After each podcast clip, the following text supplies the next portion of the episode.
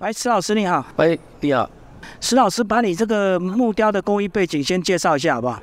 呃，我是学徒了三点四个月，跟了老师一起学习，在台北迪化街那边求真佛像，在那边学习。啊，你当年为什么会选木雕这个职业？小时候就有兴趣了，然后自己就雕起来，然后朋友介绍，然后说哪里有在可以学习的地方就去学习了。所以你就是一直跟一个师傅吗？就是在学徒这个阶阶段？对，学到出师啊，然后到当兵才离开的。那后来就自己接案子了嘛？当兵回来就自己接了，帮人代工这样子。嗯，所以你一直在传统的佛像的领域吗？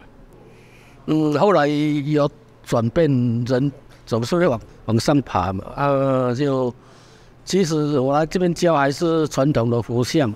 二三十年已经没有在接佛像在做了，所以我在做一些艺术或是创作的东西。你现在创作型的作品大概有哪一些？创作作品大部分都是生活周遭一些感觉和感受去把它做出来。从事的过程都没有回去学校进修吗？没有，找一些资料了，都自己看都是。多看多学习这样，所以一路就是自己苦练嘛，可不可以这样讲？对，可以这样讲，因为没有人拉把吧，就自己来，就不像这个艺术学院，他们有些学同学啦、老师可以拉这样。没有，没有，没有。所以你一直在这个传统的领域，那后来有做哪些比较算是创新型的？譬如我们社会上有 SARS 啦，或是说那一些九二一地震啊，一些主题。呃，比较明显、比较感受比较大的，去把它表现出来，的比较灾难型的。是是，还有做一件好像，呃，在北美馆邀请展出了一个一个二二八那个主题，忘了，就是在二二八纪念馆他们收藏了。啊，这次疫情你有创作吗？这次还没有。老师好像特别关怀这种天灾人祸。天灾人祸是环境转变。社会一直在变的感觉。你过去整个人生有困苦的时候吗？算困苦，时代不一样了。以前小时候也不知道什么叫困苦，就在乡下长大，所以你这样一路就是很乐知天命了，并不会觉得以前特别辛苦。是啊，是啊，是这样。因为我读书跟不上别人，然后自己就知道自己要走自己的路，自己也知道自己兴趣是什么。然后就自己一直在这一方面一直在在晋级这样子。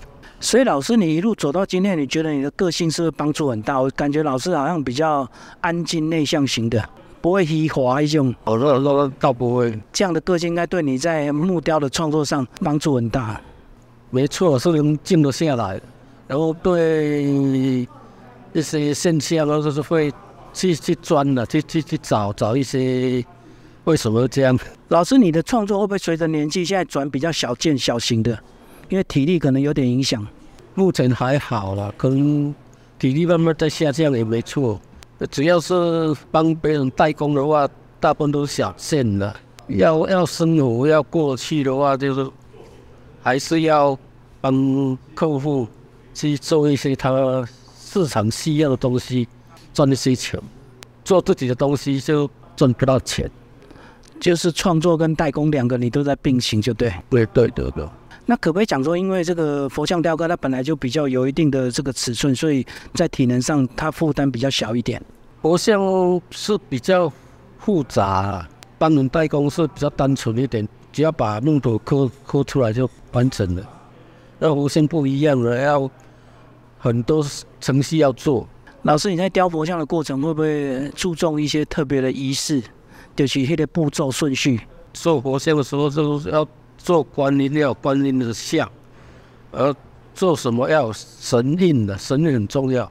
那个神印做不出来，就像木偶一样。呃，那个神印很重要。那你有特别专长的吗？以神像来讲，我们福州派是，呃，属于嗯匠，嗯匠的会比较好。呃，因为木头雕刻嘛，它比较刚一点。那武将就会特别讲究他的那个肢体动作，对吧？对对对对，啊，你做阿嘴，你应该应该什么都会做吧？都会做啊。啊，你会有特别的感觉吗？让老公业冥冥之中的几个感应，跟神像之间，感应倒是会有些的，呃，也不知道是不是感应，就是会把它做出来就对了。比如说客人来看的时候，哎，跟他想的蛮蛮接近的。好，谢谢老师。不也谢谢。